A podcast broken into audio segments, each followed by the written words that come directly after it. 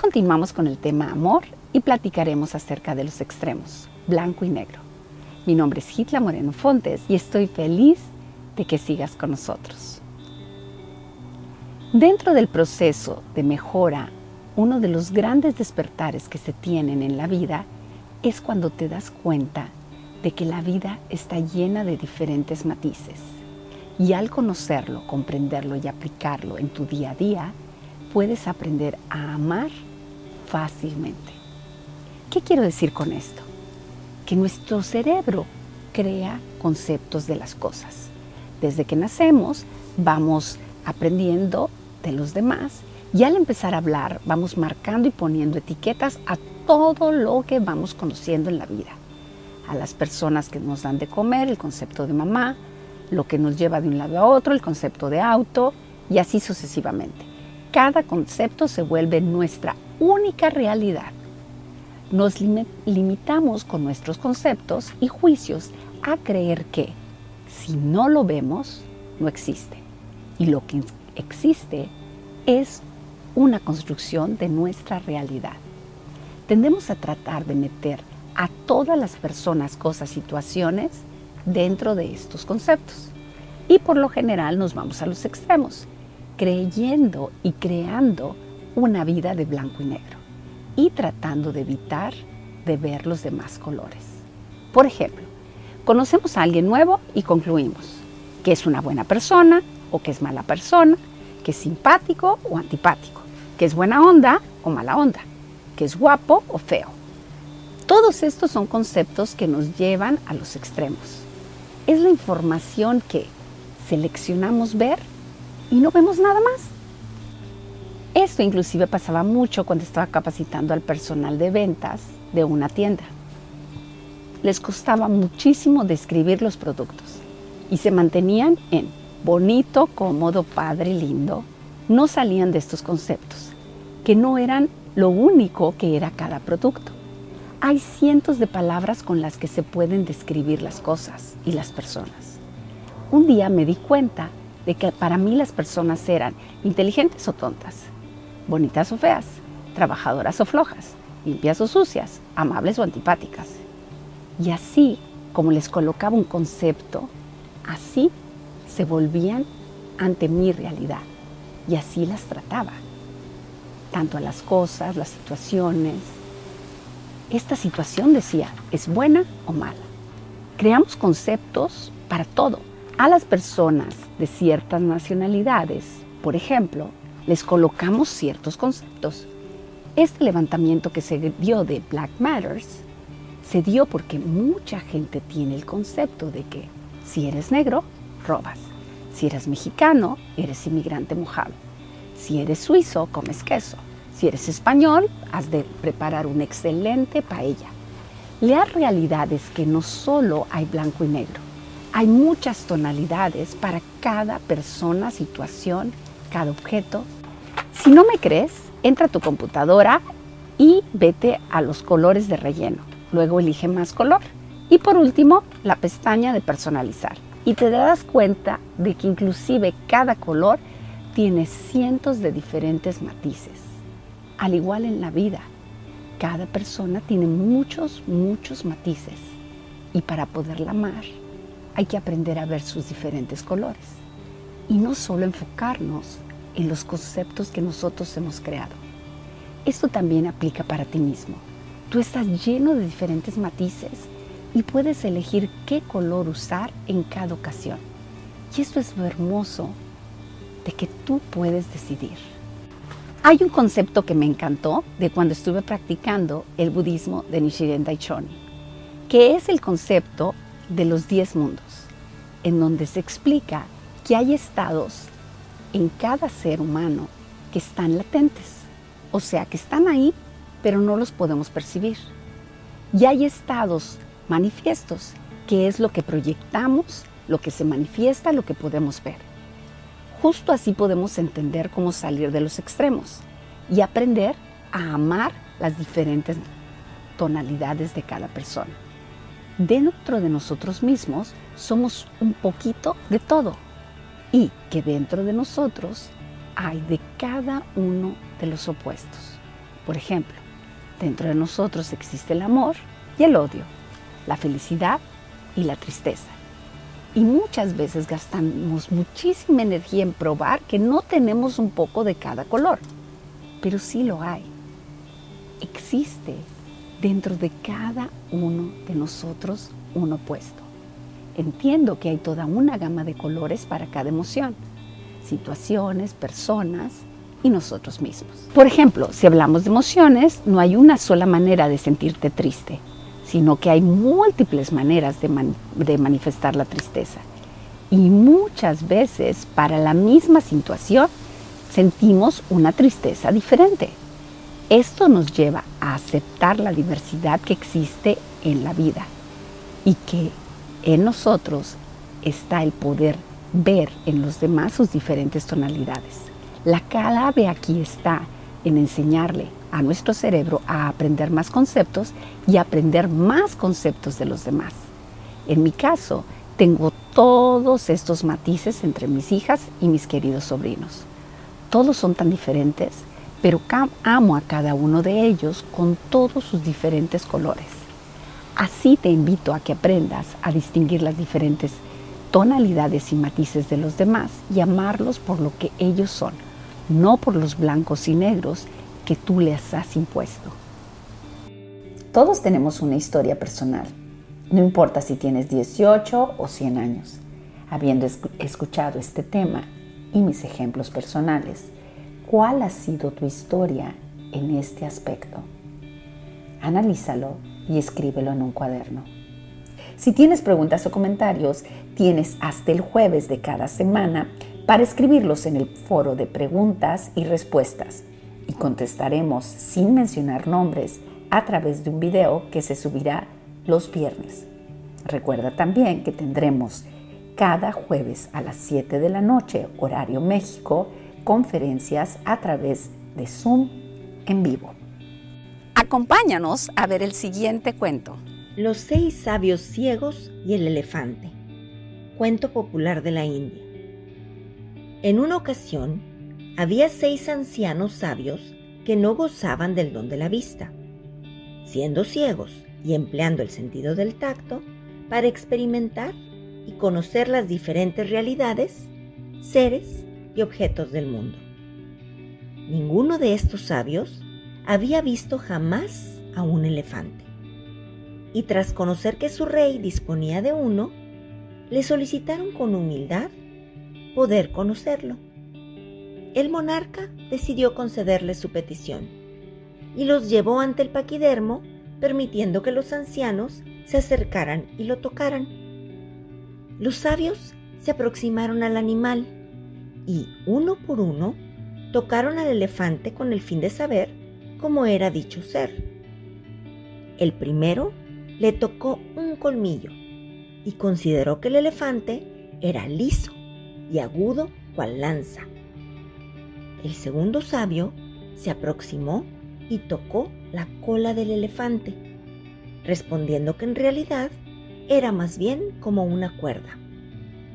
El tercero entraría en contacto con la trompa, refiriendo que el animal se parecía más a una serpiente.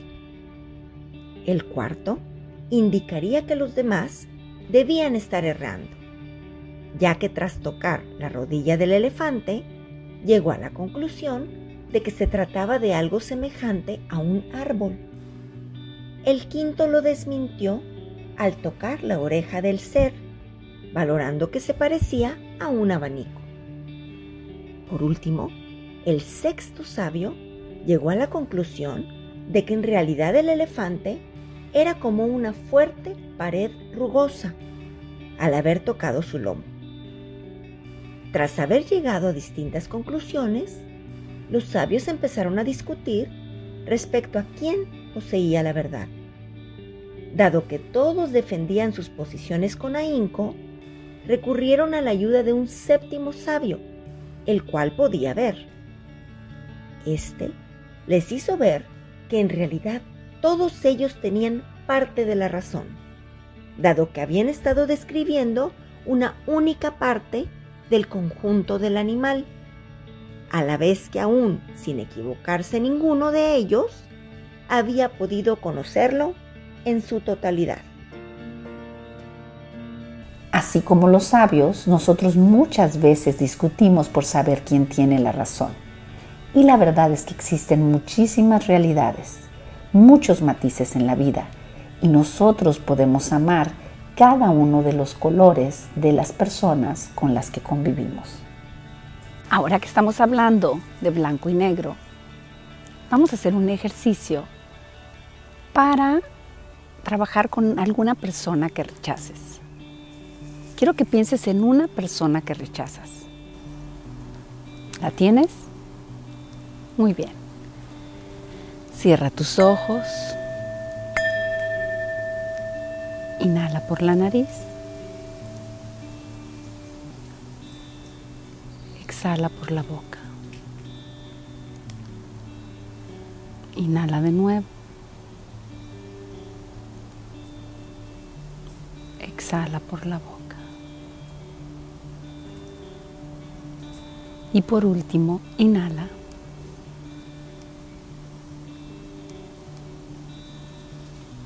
Y exhala por la boca.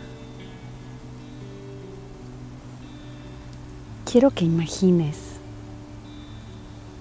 a esa persona que rechazas.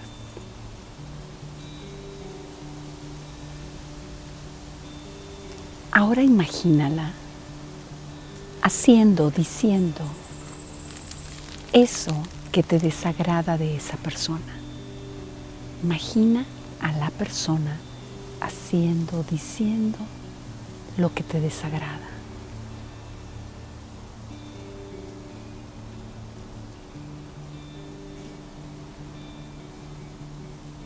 Quiero que imagines su cabello, su cara,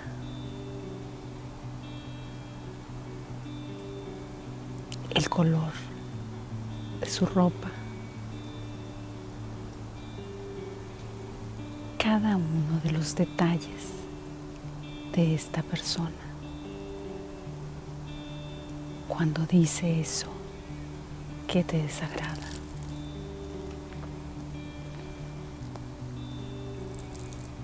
Imagínalo.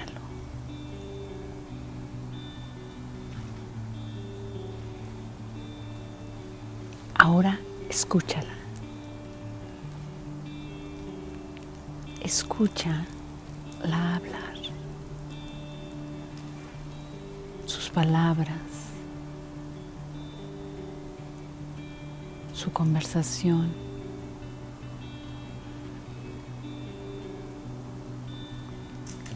Los sonidos ambientales. Y tu diálogo interno.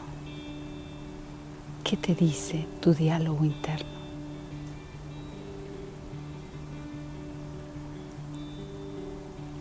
Ahora quiero que sientas. Siente lo que te hace sentir en el momento que habla o actúa así. Tus emociones, sensaciones.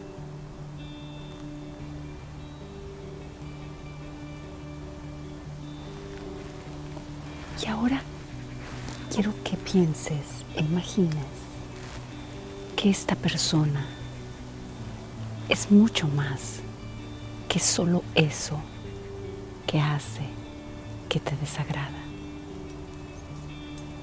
Quiero que la imagines haciendo algo amable o agradable. Imagínala. Enfócate en eso.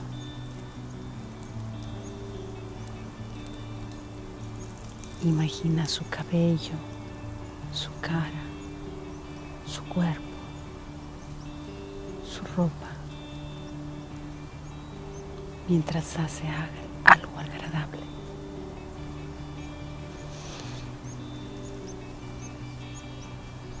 Palabras, escúchalas, su conversación,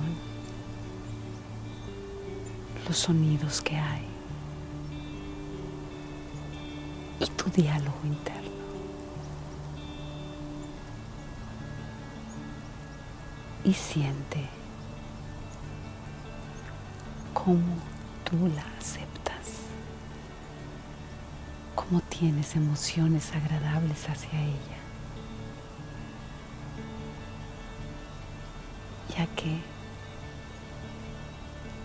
ella también tiene muchas facetas, muchas tonalidades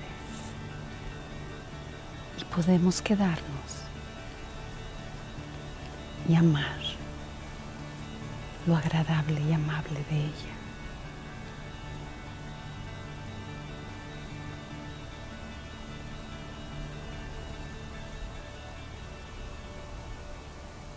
Inhala por la nariz. Exhala por la boca y siente como tu cuerpo se relaja. Inhala por la nariz, expandiendo tu abdomen y exhala por la boca. Y por último, inhala. Y exhala por la boca. Cuando te sientas listo, despacio y lentamente, abre tus ojos y te reincorporas. ¿Cómo te sientes? Recuerda que es importante tomar agua. Toma unos dos litros.